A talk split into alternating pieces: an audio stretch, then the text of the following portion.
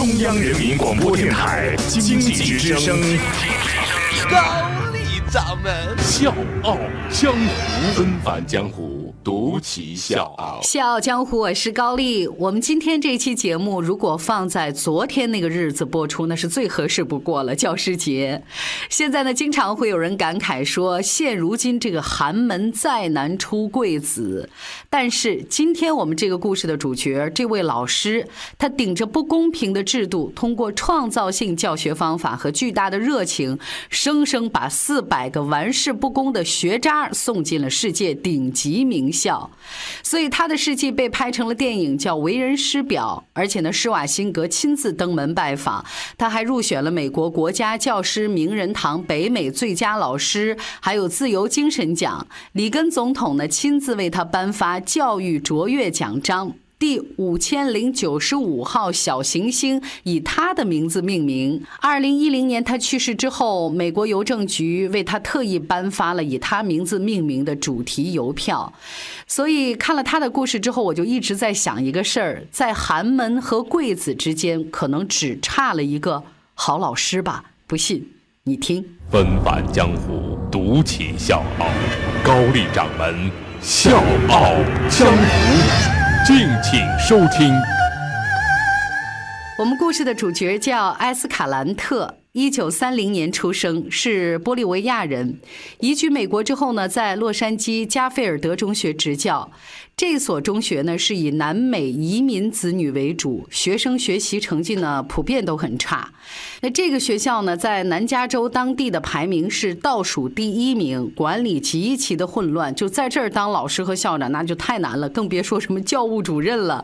百分之九十五的学生来自拉美地区的贫困家庭，这个地方的学生打架闹事儿无恶不作。家长呢，只是希望这孩子早点出去打工赚钱；老师们呢，也收取学生贿赂，让他们通过考试。更荒诞的是，这个学校明明是招我们的主角艾斯卡兰特来做电脑老师的。但是各位能想象得到吗？这学校居然连一台电脑都没有。那请问你招人家是干什么的？所以招进来之后呢，就让他改教数学、代课物理。他这个时候呢是很伤心，当然也很生气、很愤懑。他就想着，算了，就既然已经这样，那我就熬呗。就一年时间，等一年这个时间满了，这个合同期到了，我就走了。我绝对不能在这破学校耽误我的前程。但是跟孩子们接触久了，埃斯卡兰特对他们产生了巨大的同情。他说：“这不是孩子们的错，是贫富差距和教育不公出了问题。老师们敷衍上课，没把他们当一回事儿；家长们也是漠不关心。如果你把孩子当失败者教育，那么他将来一定会是失败者；如果你把他当成成功者去教育，那么他将来可能就会成功。”他决定不走了，而且还打算从几个方面去突破现在的僵局。第一，了解孩子的心理，他们自尊心强，渴望被认同，所以呢，他决定化被动为主动，在教室里面贴上各种各样的鼓励的标语，在墙上也贴满了体育明星的照片。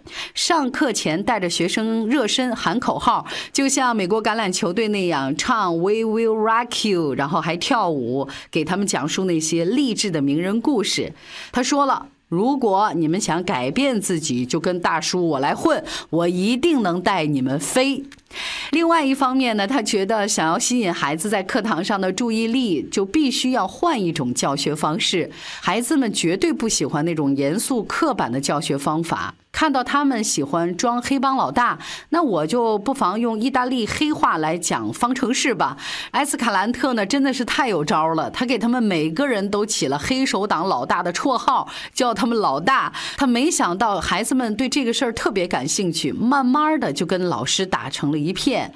老师应该和学生成为一体，我们是作为同一支队伍在战斗的。我们的目标就是让自己变得优秀，然后一个接一个的去击败别。的学校，你必须让学生有这样的感受，觉得你跟他是一伙儿的，这样才行。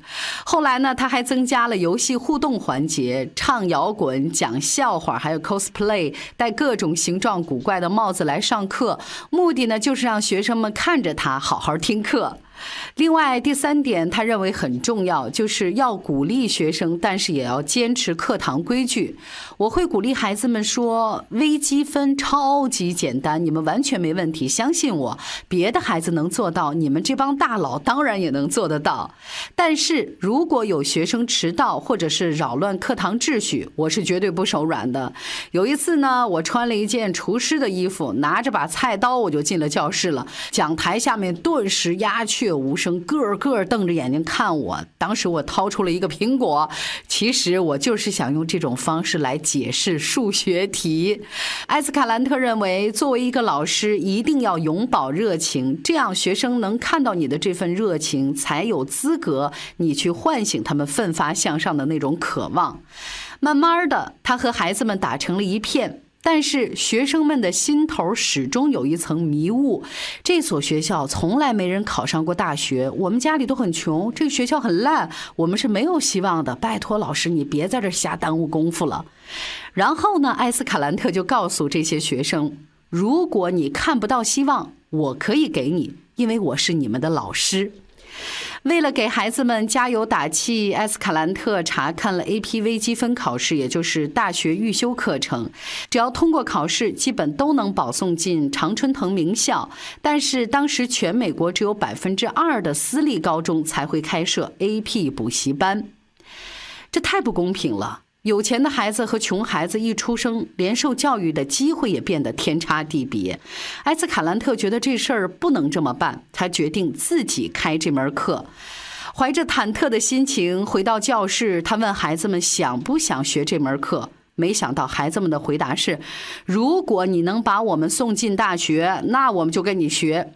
于是，埃斯卡兰特到处借钱打散工，利用周六周日的时间给想学 AP 微积分的学生补课。久而久之，埃斯卡兰特的身体有点吃不消了，他的心脏病旧疾复发，摔下楼梯被送进了医院。医生呢让他休息一个月，但是第二天他就直奔教室，因为他是这个小镇上唯一一个会 AP 微积分的老师。他跟孩子们说：“上我的课，你只需要有一样东西，而且你必须每天都带来，那就是成功的渴望。我明白差生不是天生的，但学校、家庭和社会环境却能联手制造一个差生。老师在过程当中是一个关键的环节。我的职责就是激发学生们对成功的渴望。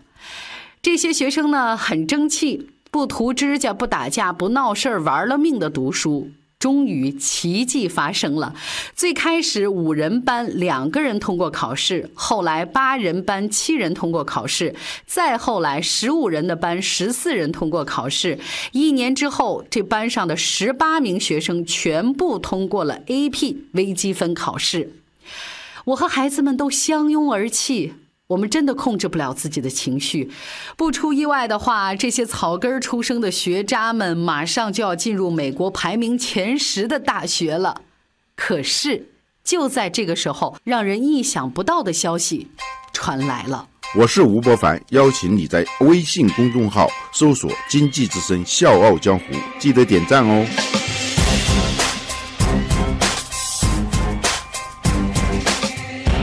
美国教育考试服务中心怀疑学校集体作弊，取消了这十八名学生的 AP 微积分成绩。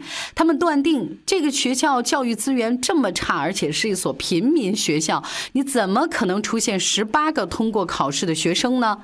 得知这个消息之后，学生们怒了、哭了，也颓废了。埃斯卡兰特强忍住心中的怒火，他跟孩子们说。你们如果相信我，咱们就重考一次。我相信你们的实力，也请你们相信我。那最终呢？美国教育考试服务中心同意重考，但是只给了他们一天的复习时间。在这种严苛的情况下，参加重考的学生再一次全部通过考试，实力打脸考试机构。后来，他的班上通过考试的学生越来越多了，最高的时候呢有八十五名，超越了很多贵族学校。他们都说埃斯卡兰特创造了美国历史上的教学神话。是的，埃斯卡兰特带过数以千计的学生，都成功的考进了美国各所大学。这其中呢有四百多名学生。生进入了世界名校。今天节目最后，我们就用埃斯卡兰特的三句话来结束我们这期内容吧。呃，这三句话是他送给所有老师和家长的。他说：“没有一个孩子是不具备学习能力的，只要想学，就一定能学好。”第二，不要照本宣科，更不要为了一份工资而教学。最后，他想说，老师要把自己的爱和知识融合，用自己的热情去完成育人的目标。小江故事高丽，明天见。